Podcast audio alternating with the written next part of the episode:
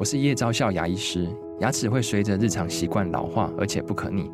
当珐琅质受损，牙齿结构会出现破裂，还有细微的小孔，导致我们牙齿变得又脆弱又敏感。这边我真心推荐贝欧尼修复牙膏，内含 BioHAP 成分，搭配正确的刷牙习惯，经科学实证，可在两周有效让牙齿再矿化，修复受损珐琅质的细微小孔。相关资讯及购买通路，请参考资讯栏连结。欢迎来到好声音。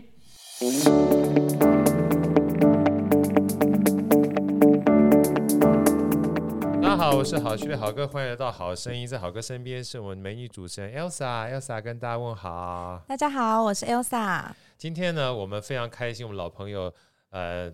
真的是非常不见，很久不见的老朋友来到我们这个这个录音录播室里面，我特别开心。让我们热烈掌声欢迎施以诺老师，老师好。嗨，大家好，我是施以诺。啊，其实老师我们应该算是好长一段时间不见，但是你算是我们好声音一开播了哈的时候就邀请到的重量级的来宾，那时候向云特别介绍，我们就很开心。是，然后那一集呢，我记得。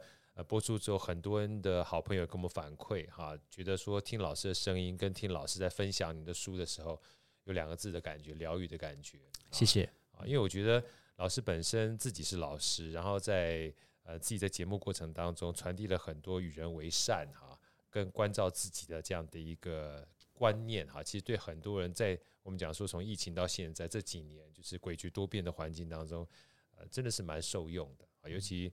最近我每次在跟别人聊的时候，不管是疫情也好啦，然后这个战争也好啦，甚至是气候变迁也好，就发觉在身边很多的这些接踵而来的，好像好事感觉比较没这么多，对不对？三会有这种感觉？有好事好像变少了，变少了，对不对？嗯、所以其实要让眼睛哈去关注好事跟觉察，变得是一件很重要的事情。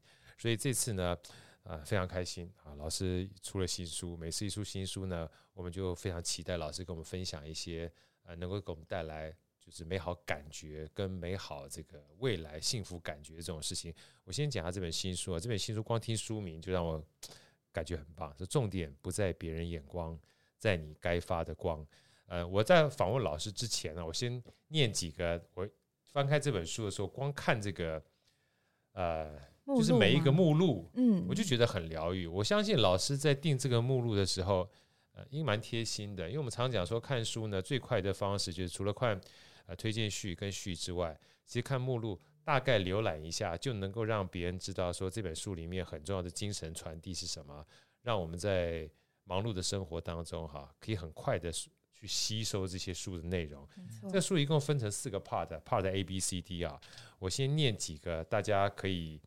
感受一下这里面的这个重点哈，你就像 Part A 好了，不要活在别人的眼光里，要活在主的光里啊。第四个哈，别急着呃 A 四哈，别急着活成别人想看的样子啊。尤其这第六个，我自己也曾经跟别人分享过啊，就是我自己被绑住过的这个情况，他别被年龄的数字给捆绑了啊。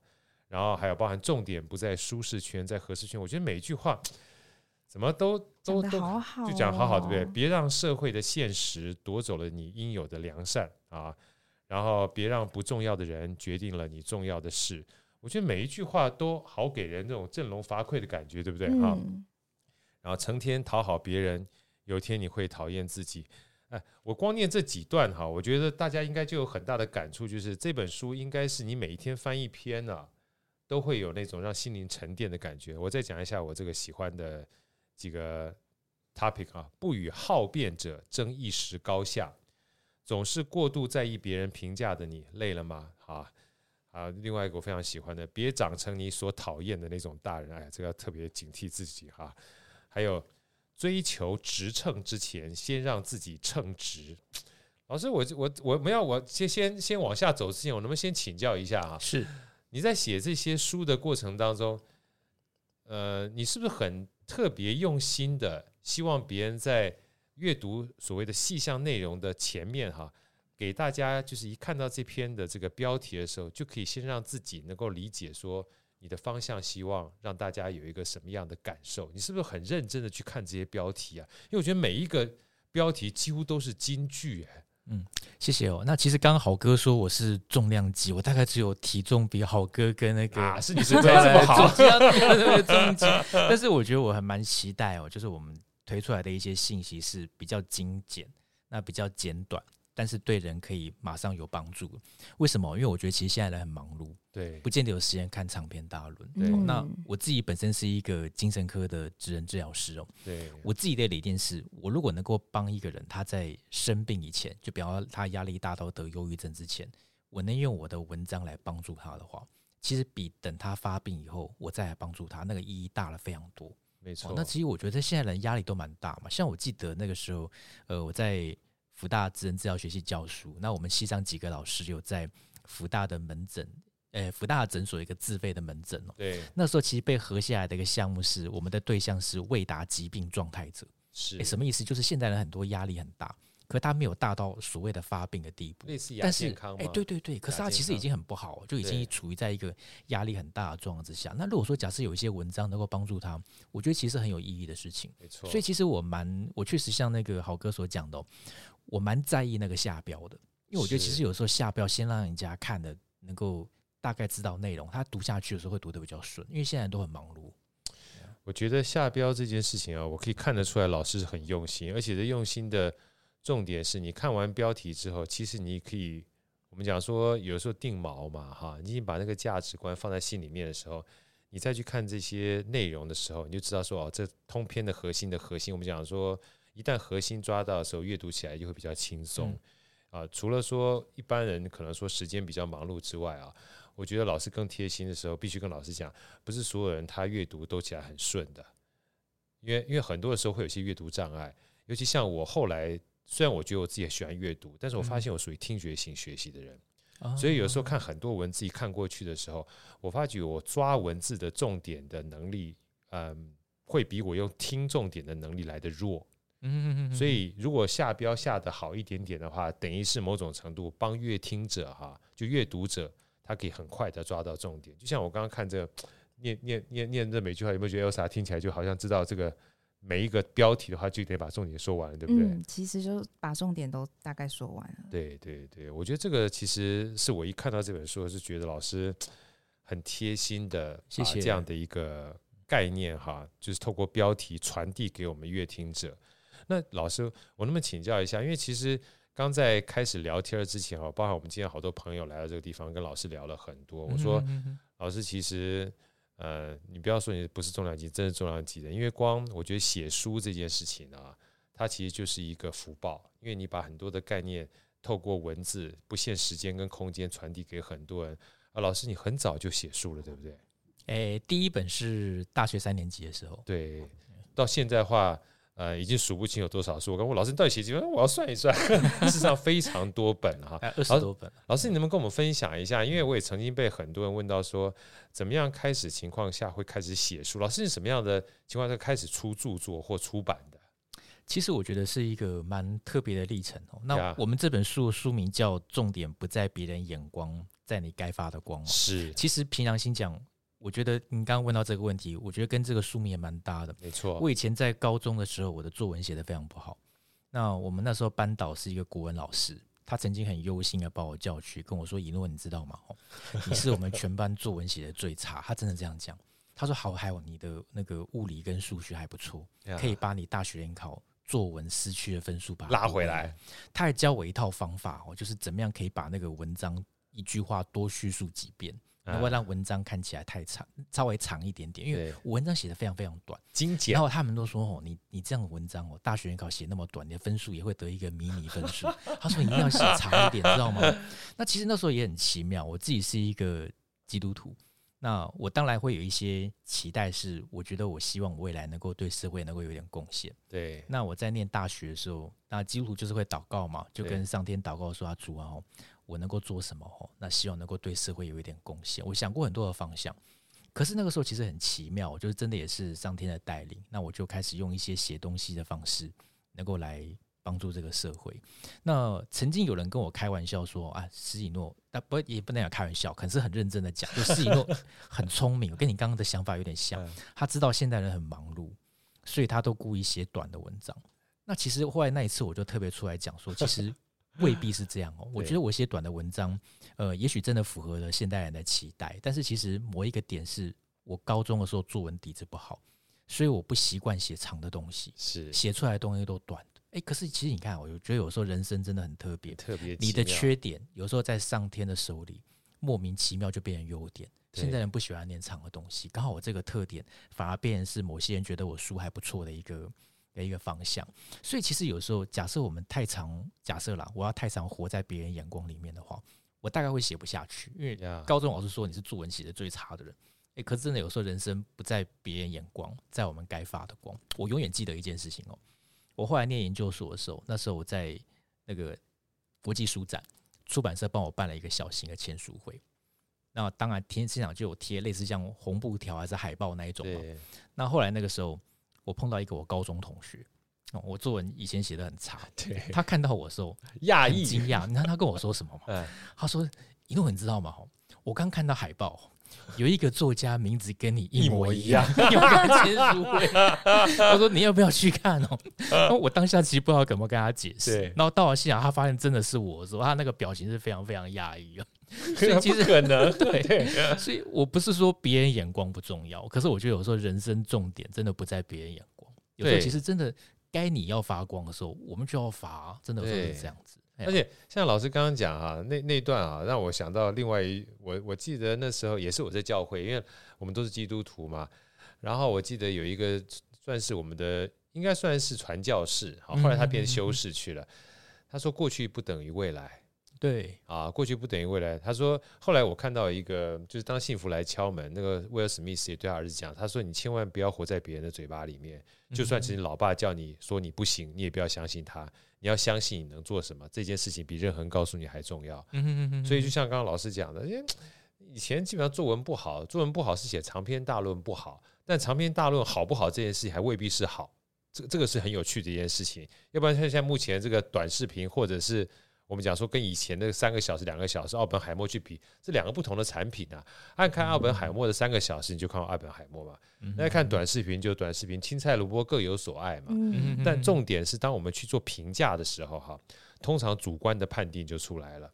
这也就是比较这两个字很可怕的一件事情。对，真的是。哦，所以其实我这也就是我今天看老师这本书啊，我觉得呃蛮适合在我们这个不能讲动荡不安啦，就是。不确定性非常高的情况之下，怎么能够让自己哈、啊、去回到自己价值这件事情上面还蛮重要的。因为我觉得每个只要活在世上人，他都会有他属于他自己的光，这个是我还蛮蛮觉得需要去建立的一个概念，你知道？老师呢，我能不能先问一下哈？因为毕竟已经出了这么多本书啊，不知道二十本还是三十本哈。但是这一次你出书的一个起心动念。或者是说是契机，能不能跟我们这个听众来分享一下，好不好？呃，其实这一次这本书，我包含这个书名，我那时候在构思的时候，有一个蛮特别的一个巧合。是，你知道以前那时候写书的时候，当然就很多人看到我，他如果读过我的书，也许会来跟我说啊，我很喜欢读你的书。特别是以前那个在大学教书，我二十几岁就回到大学教书。教了大概快二十年了，以前曾经就有大学生跟我说，我很喜欢读你的书。对，那这几年开始状况有点变，可能自己也老了。我已经有学生居然跟我说：“老师，你知道吗？我妈说她年轻的时候很喜欢念你写的书。”哇，那个时间的感觉就来了，你知道吗？我说：“你如果念大学，你妈年轻的时候，我后来算一算也对哦。你看我刚开始出书是二十几岁，你年轻，如果那个时候有有三十岁左右的读者的话。”他现在儿子也差不多该念大学了，对，所以其实算一算，好像也差不多是这样子。我那时候就有一个想法，如果有一天我的儿子，我儿子今年小二而已，小学二年级，他长大以后要读我的书的话，我最希望他看哪一本书，或是我最希望跟他讲什么？因为你知道，其实有时候写书，我觉得一定是越写越跟社会接轨啊。因为我自己在社会上面做事嘛，我总是会有一些感触，会越写越接轨。那什么样的书名是？我希望能够留给他的，对，或是能够为在未来这种你看 AI 的时代，我觉得其实 AI 有一个词，我不知道大家有没有听过，叫 AI 忧郁。嗯，很多人怕 AI 取代自己的工作，对，或是很怕 AI 不见得取代自己的工作，可是让自己跟不上时代。你看现在很多老人家哦，去餐厅点餐已经没有菜单了，你要自己去扫描，而且要自己用手机来点餐哦。对，其实整个世界变化非常非常快，包含说像战争，战争可能不见得直接发生在我们的国土上面，但是只要任何地方有战争，哇，全球的经济跟工作脉动都会完全都受影响，或是讲疫情之后。变化其实非常非常大，还有教育那一块。那其实我觉得这个社会，当它变化很大的时候，没人人有危机感，有危机感的时候，我自己觉得啦，人性哦，我们每个人都一样。你有危机感的时候，或是你有一些那种比较急的时候，讲话就会变得刻薄，没错，你知道吗？真正所以其实有时候现在这个社会，很多人讲话就越来越。不留情面，那越来越刻薄，那评判人家眼光也越来越的犀利，那甚至有点不厚道。是，那我会觉得这一本书的书名，我蛮希望是我孩子长大以后，他看了以后会得到帮助。对，所以我就把书名定掉，重点不在别人眼光，在你该发的光。我甚至做了一件事情，我跟他说：“你可不可以帮爸爸画两个小小的插花，放在书里面？”啊原因就是我希望他长大以后能够把这个书再拿出来翻，看他小时候的插画放在书里，他看了以后就会觉得，哎，大家对书名会有印象。对对，所以其实当然也是蛮期待这本书能够帮助我自己或是别人的下一代，因为我觉得我们的下一代面对的挑战高过我这一代的挑战。我认为啦，就因为整个整个社会变化非常大，而且其实处在一个非常大的压力底下，那很多的一些比较刻薄的一些眼光的时候。呃，不是说别人眼光不重要，比方说，假设以行销的角度来看，别人眼光当然重要嘛。可是那不是人生最重要的事情。你如果真的把焦点都放在别人的眼光里面，其实你会不知道自己该发什么光。呀.所以其实重点不在别人眼光，在我们该发的光。每一个人的光芒都不一样。那这本书它其实有两个前提哦，蛮重要一个前提。第一个是你的存在一定是有价值，不管你生在哪一个年代哦，没有一条生命是没有价值。常有时候我们看到一些人，像我自己走精神科哦，他们用一些自己呃、欸，或是我们不乐见的方式离开这个世界的时候，我们都觉得很痛心。对，通常来讲，有一个共同点，都是自我价值感比较低落，呀才会做出那样的一个举动。自我感觉良好的人。很少会自杀，除非那种殉道型的，就比较恐怖分子。那那另当别论，那是有更高的价值引导他的。呃，他那个价值蛮恐怖的，这就是这就是可怕的地方。对，没有错。所以其实你看，正常来讲，多半都是自己觉得价值感很低落的人，才有一些让我们觉得比较遗憾的地方。但其实这本书一个前提是，每一个人都是发光体，是每一个人他都有他独特的光，不管什么光哦，他有他很特别独特的光。光不是越大越好，有的光可能小小的，但是它放对地方，它非常有价值。那再来第二个是，你不要期待每一个人都喜欢你。是，当你期待每个人都喜欢你的时候，你的人生不会圆满，只会忧郁。没错，真的，你其实你知道，你有时候你一很多人很期待每一个人都很喜欢自己，期待自己面面俱到，想讨好他人，对，对，这种人其实人生反而不会圆满，他反而会很忧郁。的哦，那这是这本书的两个前提，所以重点不在别人眼光，在你要发什么光，你不要一天到晚被别人眼光，别人眼光有时候是差别很大的。对，那每个方向都不太一样，你顺着他们走，你人生就是在打圈。真的啊，啊我就常常看到这个，我觉得好棒的东西，尤其是看那些视频哈，或看在 FB，你就永远不差酸民，你知道吗？我就觉得酸民很厉害，他想要酸你哈，他可以用各种不同的角度去酸你。是啊，没错，对不对？如果你要活在别人嘴巴的话，你死定了。对啊，所以我非常喜欢樊登，我喜欢的一个知识内容的这个算是讲述说书的人。他说未来啊，我们教小孩哈，不是要教他变得多优秀，一个很重要的概念呢，其实用比较俗气的话，就是他要自我认同感很高，或讲自尊体系很强，就他要对自己的价值哈。要能够产生这种我对我自己认同，嗯，我是有价值的，做任何事情都有价值的。那某种程度上，他就不会一天到晚去跟别人比较。他说，只有做一种东西，你永远赢得过别人，就是跟自己比。嗯哼哼。他说，你昨天呃，今天会比明昨天好，明天比今天好，你永远有机会跟自己比哈，不会输。但跟别人比的话，坦白讲，很多的时候，别人他在背后的一些。立足点或立基点，你又不知道。对呀、啊，真的是啊，对不对？只有你知道你自己，你知道。所以我觉得这个 我感觉就好。然后听老师刚刚讲，我又喜欢有有着人类大历史那个专门写历史书的，尤其最近的老高跟小麦特别介绍他嘛。他讲了一段这个视频哈，我觉得跟老师刚刚讲的也 有异曲同工之妙。他说未来他他不是讲 AI 忧郁。他是讲说未来我们工作被取代的几率会越来越高，因为很多的工具哈跟我们过去是不一样的。对，而在这种情况之下，我们所学的会很可能非常快的就被太旧换新。所以他说有一种是我们必须去持续自我建立的，也就是情商跟情绪管理。他说你要建构非常强大的情商跟情绪管理，才会在未来多变的环境当中，你不会因为未来的变自己跟不上，而会觉得自己价值尽失。我觉得这个东西跟老师刚刚讲的，我就有非常大的体会。那接下来呢，老师能不能跟我们分享一下，就是说，在这书里面哈，我刚刚念了非常多的 topic，我们我们一共有四个 part 哈，对，我们一个 part 一个 part 来聊一下好不好？因为我看到每一个 part，光这个标题哈都非常吸引我哈。第一个 part A 啊，你是造物主手中的发光体，老师来聊聊看。这个什么叫做造物主手中的发光体？你怎么看待这个标题？好不好？其实它大概有一个前提哦，就是每一个人存在，它都有它很独特的价值。是，那每一个光，它的作用可能都不一样。对，那其实里面有一句话是引用在圣经里面，我很喜欢的一句话，就是你们是世上的光。哎，可是这句话听起来有点好像有点俗套，对不对？但是我觉得放在现代哦。其实它有很多地方值得我们去深思哦。光的作用到底是什么？我们这边说，呃，在你该发的光嘛。我这本书里面，其实它每一个 chapter 大概有提到一些光的不同的作用。对，比方说，我们过去就觉得光大概越大越好，因为光就是照亮哦。那好像有一点功成名就的感觉，就是你要功成名就才叫所谓的发光。我里面提到，其实发光有很多种作用。比方说，我从医学的角度来看哦，可能很多人不见得知道，大家知道其实光有抗忧郁的作用。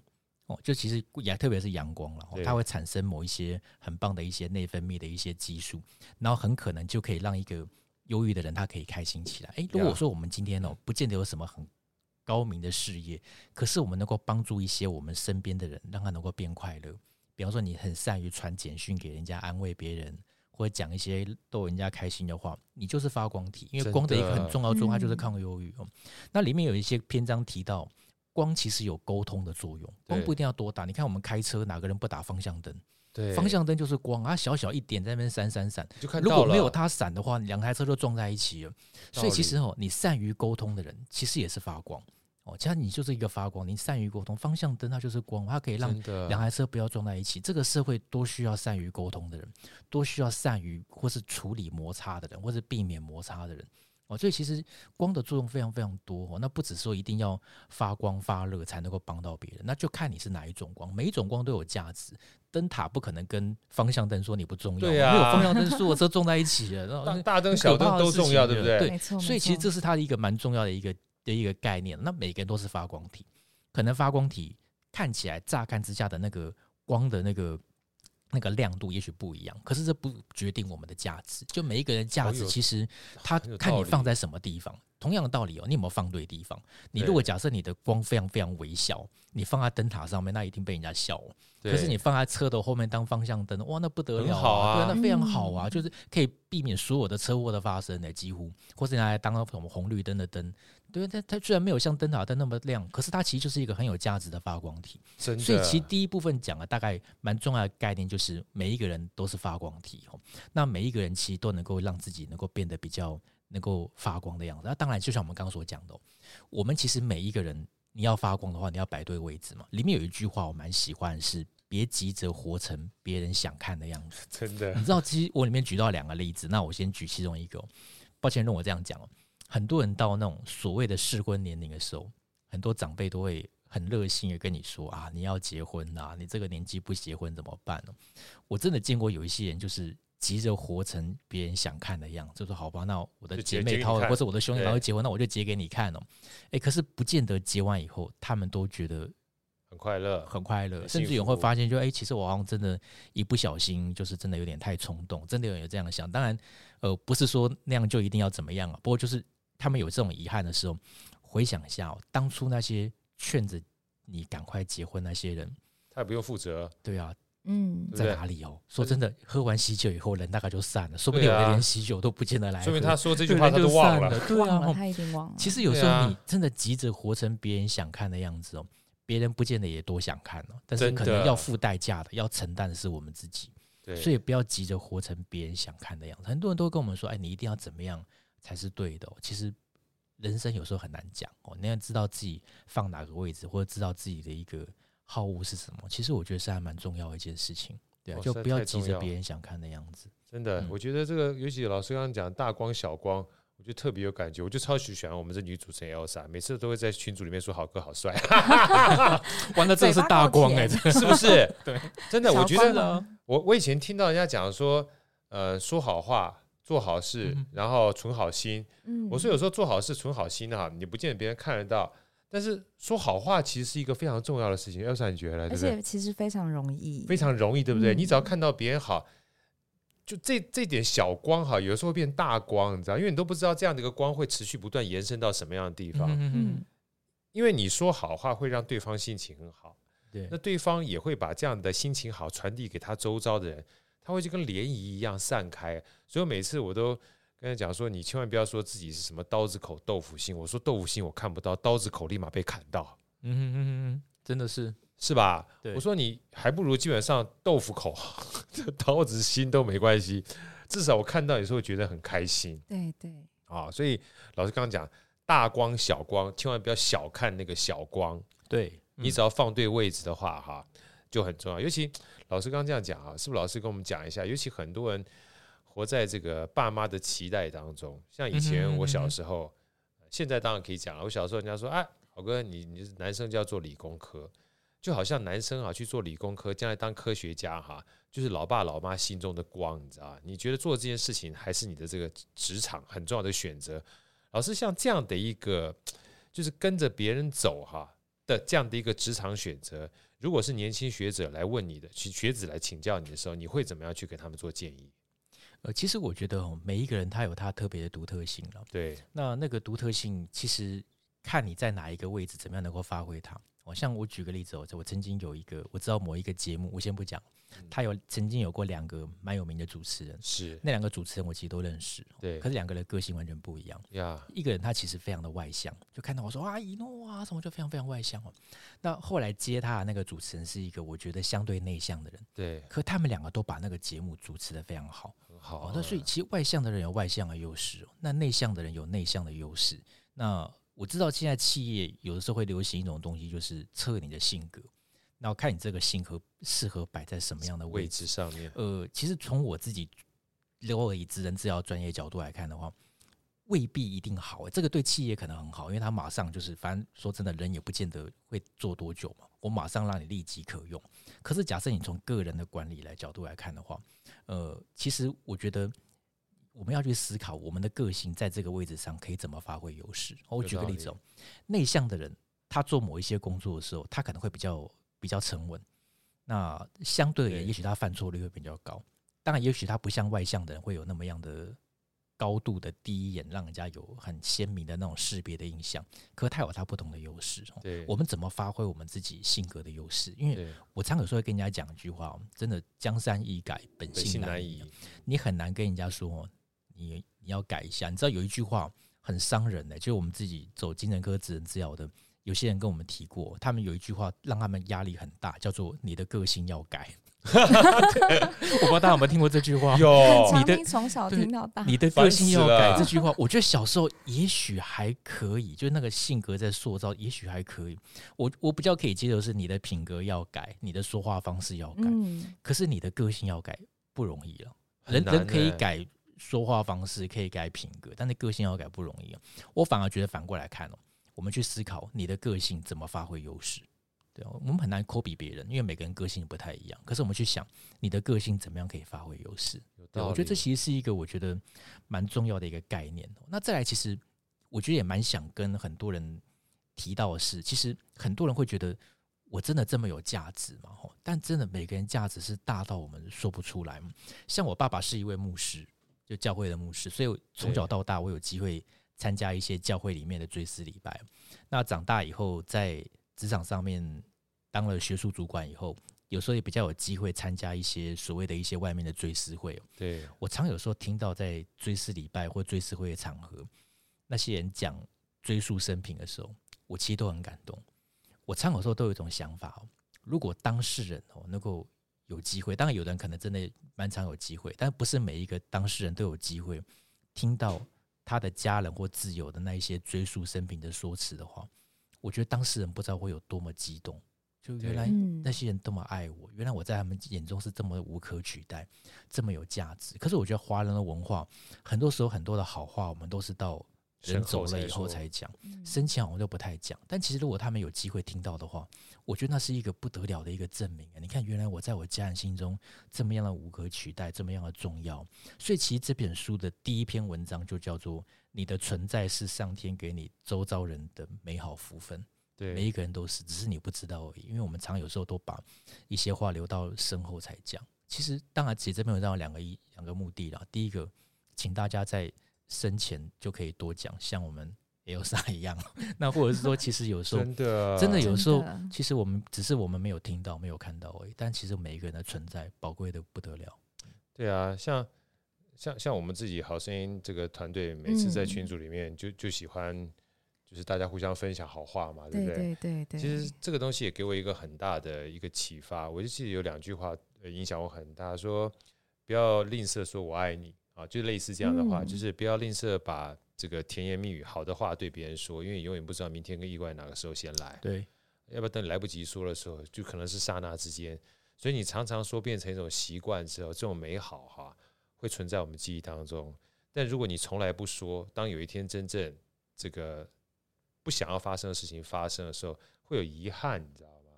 嗯、对不对？所以其实，呃，像老师刚刚讲的第一篇呢、啊，所有都是因为我们的存在才发生，对我们有意义嘛。嗯，所以包含很多上心灵的课的时候，大家有没有想过？就我常被人家问说，你有没有想过，你所有的感知是因为我，因为你的存在，才会有所谓的关系这件事情。这个关系包含自己跟自己的关系，自己跟他人关系，自己的环境的关系。所以当你存在的时候，你就要感恩。是因为你的存在，才让这些关系鲜活了起来。所以大家其实有机会看这本书的时候，你就知道每一个人他基本上都是发光体。因为你的存在的话，生命有了不同的多样性。那接下来啊，其实我觉得，呃，B 篇哈，B part 哈，我觉得好像是 A 篇的一个非常重要的提醒啊。这 B part 的这个 topic 叫做“世界的酸盐无法否定的价值”，哇，我太喜欢这个主题了。尤其现在目前在这个。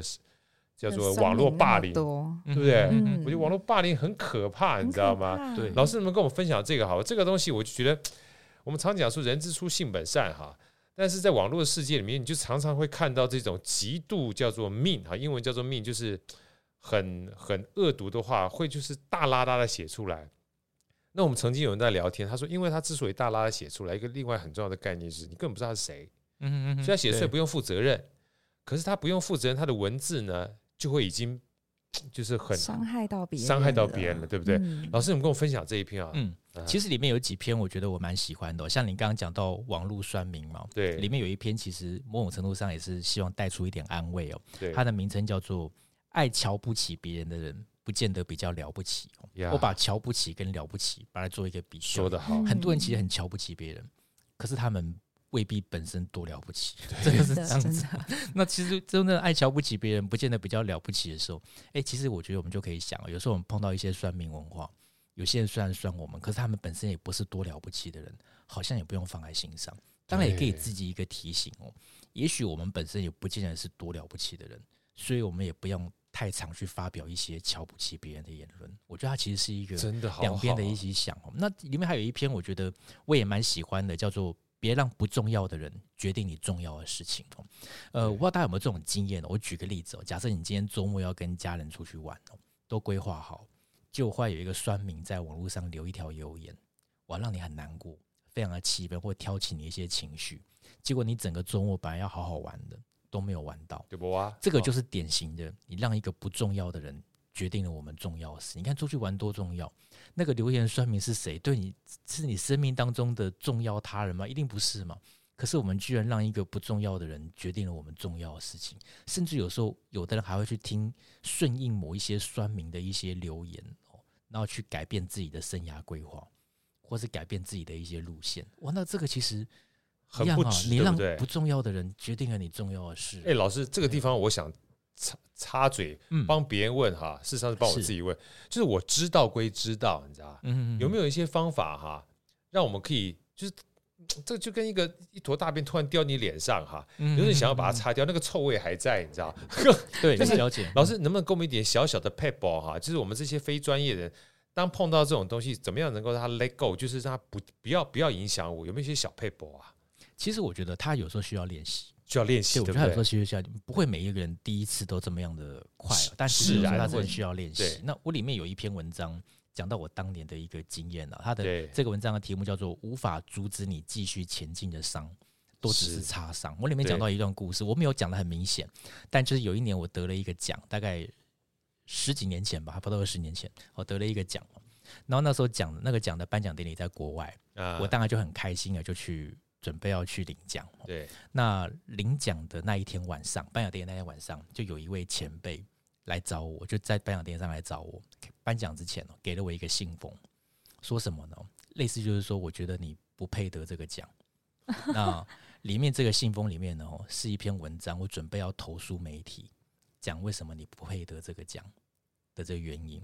你看，他刻意在颁奖典礼之之前给做这个动作，真的，我觉得他其实某种程度上，你要说他没有故意，很难说得过去。他就是瞧不起的那个人，虽然他了不了得起那是意外的事情，但他已经做出这件事情，是，那他好伤啊他的啊！内容其实写的，我觉得不是这么样的公平，不是这么样的公允。当然，这是我自己的角度了。也许有人觉得他很公允。然后后面还提到说啊，走那一块领域的应该要以我为戒。最后的结论是这样子。那其实我是得奖的，可是他觉得大家应该要以我为戒，就是其实我应该是很糟糕、很糟糕的。顾名思义，那当然我没有没有太理他，也没有机会理他。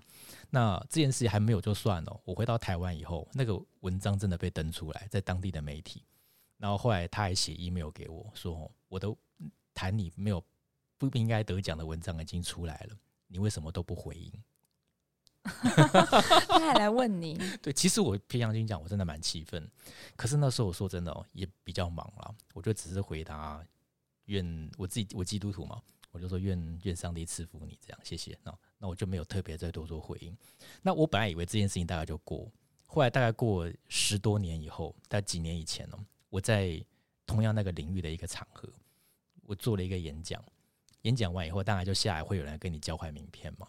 那通常你演讲完以后下来，大家对你都是客气的，然后就有一个人对我非常非常客气哦。然后后来交换了名片以后，我才看到那个名字，诶，这不就是当年那位仁兄吗？就是那个当年那个我得奖的时候故意说你没有资格得奖的那位仁兄。可是他已经变了，那可能也许不一定啊，也许时间改变一个人，他不再那么样锐利哦。那也可能是到底我我跟十几年前有点差别，就是总是会人会不断进步嘛，所以也许。也许我不断进步，他比较认可我，不知道是哪一个原因。对，可他对我的态度已经非常非常不一样哦。我常觉得有时候回想这一段哦，如果假设哦，他当年对我在那个动做那个动作，我觉得他其实那个动作，我不认为他是想要客观的评论，我觉得他是刻意打击。对看你对你的后辈，他大概大我十几二十岁有吧？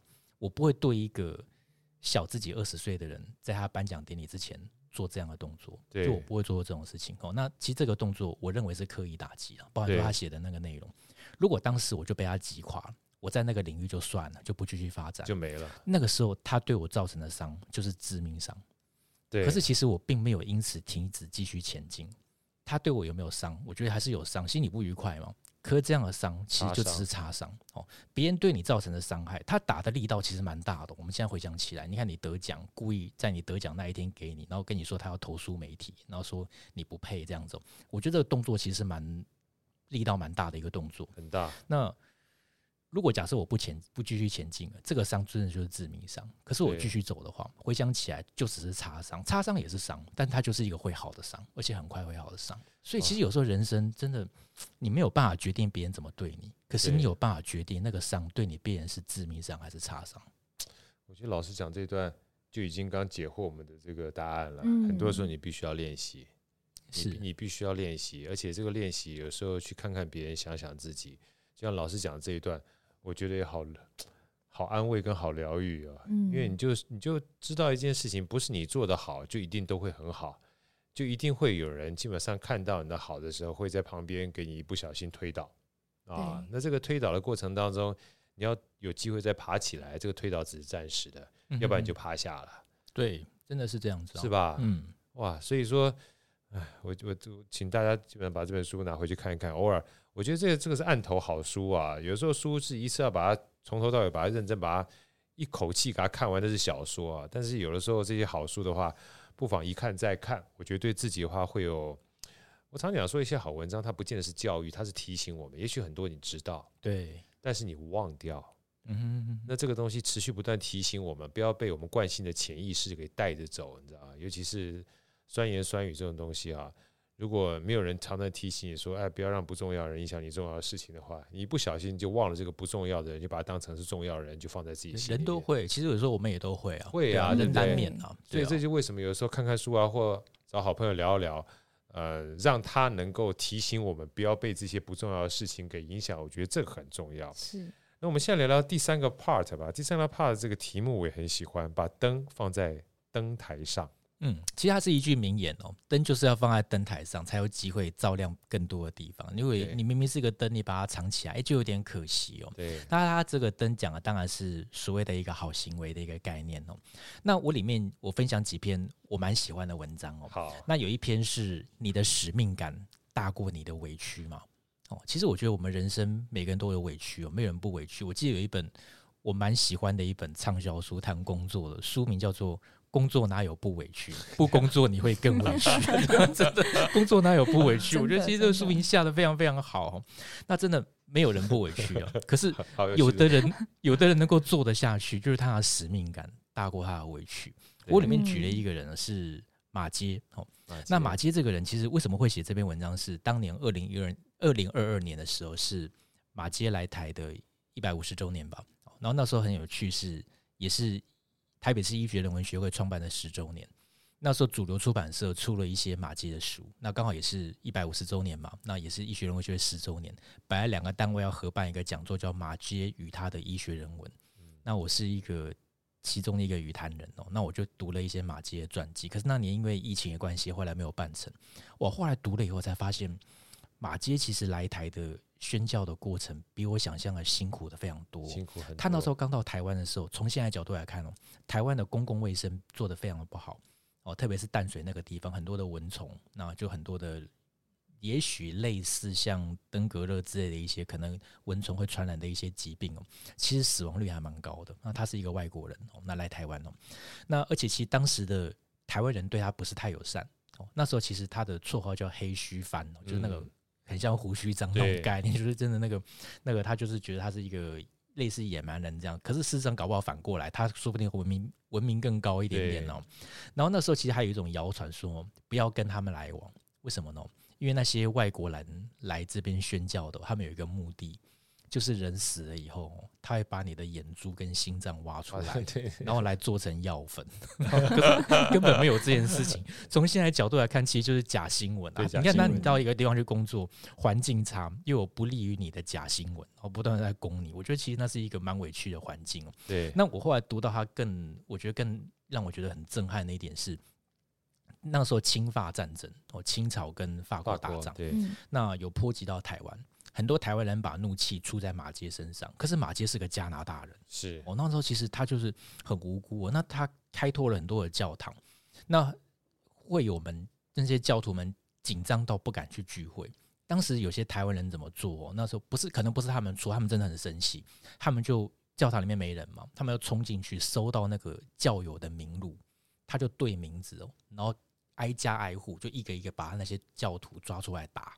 就到他们家人，就因为查到那个会有名册嘛。那有一个我让我觉得蛮难过，是在新店长老教会，当时他开拓的现在新店长老教会哦，对，有一对老夫妇，那被民众给拖到新店溪去，然后把头安到水里面，问他们愿不愿意改教哦，然后那老夫妇不愿意，然后后来那一对老夫妇被民众活活淹死在新店溪哦。那其实我觉得马街看到这一些。场面一路以来，我们刚刚讲那么多事情，他一定非常非常委屈。对，那可是他晚年做了一首诗哦，这首诗其实我就把它给写在我们那一篇那篇文章里面，在一百一百二十七页。那他是他比较晚年以后经历过这么多的事情，他献给台湾人的一首诗哦。他写什么呢？我们用白话文把它给念出来哦。他说：“我全心所疼惜的台湾哦，我的青春都献给你；我专心所疼惜的台湾。”我一生的欢喜都在这边。我心未曾割离的台湾，我的人生都献给你，我的一生的快乐都在这里。盼望我人生的终点站，在大涌拍岸的声响中，我想指的应该就是淡水，对，淡水河。那在竹林摇动阴影的里面，你看淡水竹围那一块嘛，找到我一生最后的住家。最后，他真的如他所说，他死了以后他没有回去，那晚年没有回去，他死了以后就葬在台湾。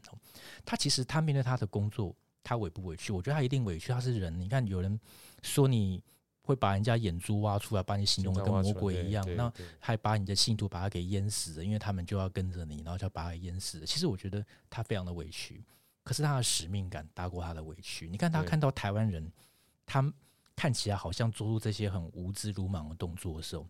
他实际上的反应的举动是什么？他办学，你看办今天的马街护专、牛津大学堂，就现在真理大学，他觉得台湾人缺乏教育才会做这些事情。他去办学，他看到台湾环境很糟，他办医院啊，他当年是接医馆，现在已经是马街医院，而且全台湾不止一家了。他对台湾的一个影响非常非常大，他的使命感远远大过他的委屈。对，我常有时候跟人家说，我们工部中工作做不下去。或是做不做得下去，真的每一份工作都有他的委屈了。我们对那份工作的使命感有没有大过你的委屈？我常有时候我发现一件事情蛮特别，是功课好的人不见得出路一定好。对，可是其实他人生很有使命感的人，通常在社会上都蛮容易发光发热的。对，你的使命感有没有大到大过你的委屈？对，我觉得这很重要。没错，因为工作，就我们刚刚讲，工作哪有不委屈？对，因为其实。人生当中，你就会碰到一些不顺心的事情，嗯，对不对？这不顺心，可能我们讲委屈也好，或挫折也好，或障碍也好，或阻碍也好，我们都可以用类似所谓委屈这两个字来去说。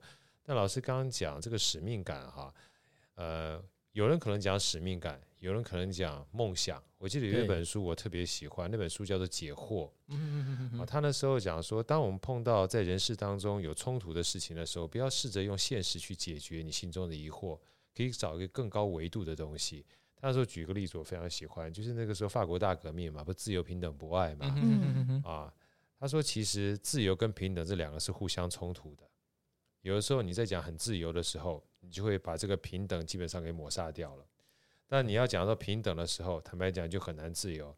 但是在平等跟自由上面加上个博爱的时候，某种程度上唯有爱能够解决我在自由的时候想到别人的自由。”当我在平等的过程当中，你去看到不平等的时候，你会因为你的爱让大家站在平等的道路上面。所以，当我听到这一段的时候，觉得嗯，好像有点道理。所以，如果当他碰到委屈这件事情的时候，试着让自己不是停留在简单的工作这件上面而已，能够让自己有一点使命感，或找到你能够真正存在的价值的时候，或许这些委屈就不一样了。我想当初马马偕。来的时候碰到这么多的委屈哈，如果没有说想要让这个这片土地他来的地方变成他常住的地方，然后希望能够教化的话，我觉得这个教化应该是他当初很想要做的一个使命感。我记得，呃，应该是去年前年吧，也是讲马偕的故事，《长阿奎灰》的舞台剧。那时候因为跟我们刚好跟湾声一起合合作嘛，所以那出舞台剧我看了三次，我每次看都觉得。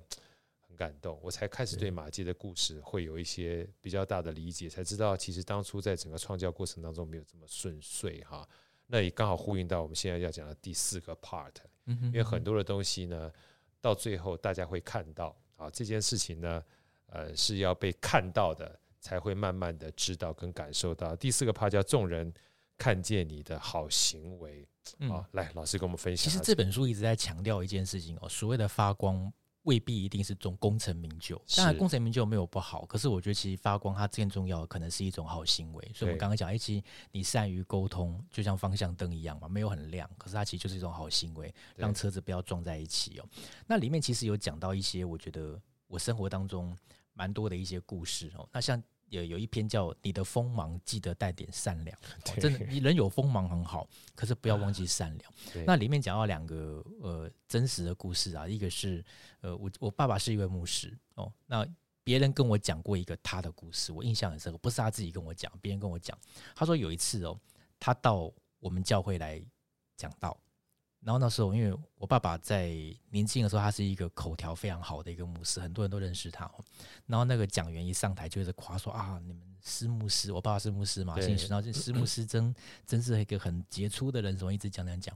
然后第二堂的时候，我爸爸就跟他私底下跟他说：“谢谢你刚刚夸我，可是可不可以哦？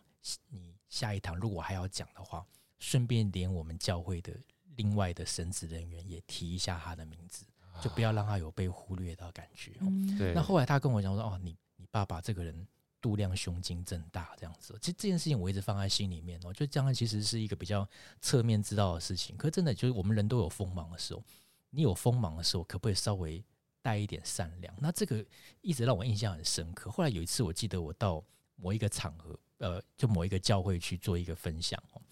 那很有趣啊，那是一个比较偏乡的地方。那后来讲完以后，就有会有提问嘛。”其中有一个教员蛮可爱，他说：“你讲的真好。”然后后面就加了一句，他可能没有没有，他不是恶意。他说：“我就不知道为什么我们教会的牧师没有办法讲的这么好。”其实我那天蛮累，你知道，人有时候很累的时候 catch 不到那个重点。可是我那天真的有点被点到的感觉，我就跟他说：“我其实你觉得我讲的好，是因为我很少来。”我可以一年的精华集中在这一次。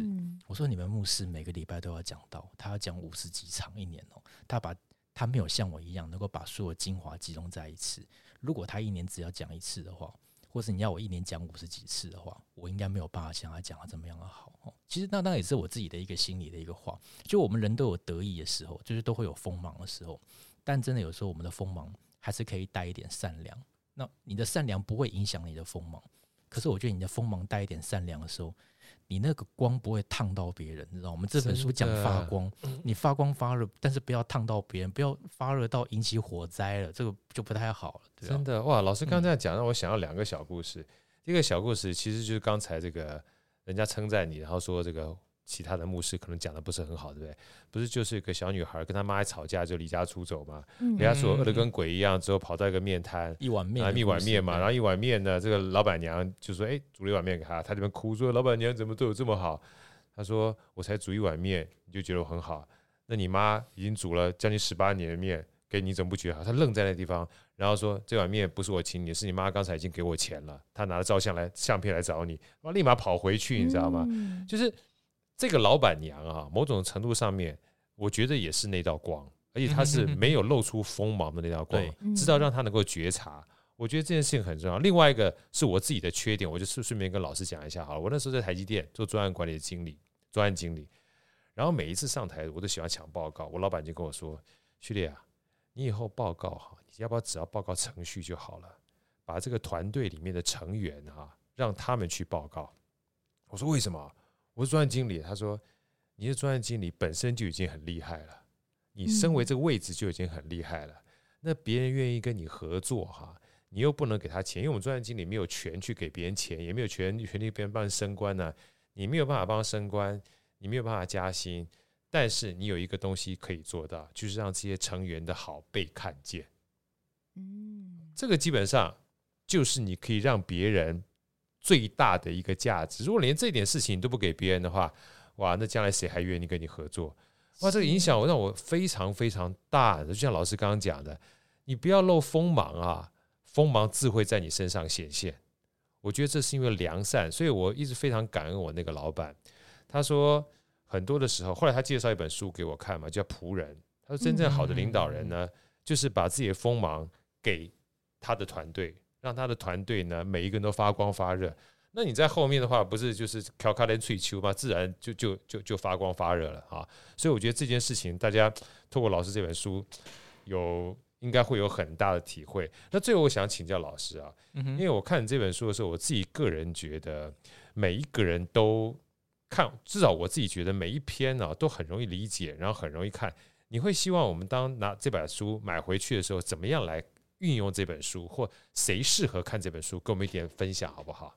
呃，其实坦白讲，我没有特别设定读者的对象，就像我刚刚讲，我甚至于希望我儿子他都可以看，是吧？因为他他他，但是其实我觉得哦，真的这个时代变化很大了。我觉得这个时代常有时候会让很多人有一点招架不住，对，甚至我觉得在那种高压跟快速的一种变化底下，大家都很急，所以大家。一不小心讲话都会比较直接，或是看人家的时候都会看得比较犀利，甚至于我们自己也是一样，搞不好我们就是那一个看人家眼光非常不好的一个人，一不小心我会变成这样的人哦。但不管怎么样，真的。重点不在别人眼光，那在我们该发的光，还是回到我们刚的一个这本书的两个前提。第一个是每个人都是发光体，那不管是大光还是小光，小光和小光的作用，那每个人都是发光体。第二个，我们不要期待每个人都一定会喜欢我们。对，当每个人我们期待每个人都会喜欢我们的时候，这种做法不会带来圆满，只会带来忧郁。就希望能够把这个观念把它给调过来。那我觉得能够掌握住这两个观念，在你偶尔的时候，不管你今天觉得你上班在捷运上想看一下，看纸本书应该还是比看手机荧幕比较不伤眼。理论上来讲，你想要在捷运上看一下，或是像您刚刚讲的，想要睡前看一下，或者你起来的时候看一下，哎，我觉得都可以。或者你想要偶尔去咖啡厅翻个几篇，我觉得其实很希望这一本书能够帮到很多的人呢。那我常有时候跟人家开玩笑。我们现在在福大诊所有所谓的职能治疗的会谈的自费的门诊嘛？我比较希望大家看我的书，不要看门诊，因为看我的书代表你还还可以是比较 OK 的状况之下，通常会来看我门诊，一定是比较过得比较不好的。对，那我觉得其实看我的书比看我的门诊相对而言，也许会让人生更幸福一点。对，预防重于治疗，嗯、对，把自己都活成一道光啊！重点呢？不在别人眼光，在你该发的光。希望这本书呢，透过老师的分享，然后回去呢，把这本书放在自己的案读，放在自己的包包。没事的时候，起来看看自己的光，也让自己成为别人生命当中那道光。我们基本上这个社会会更加美好。非常谢谢老师来跟我们分享，谢谢谢谢两位，谢谢，拜拜。好声音，我们下一集再见。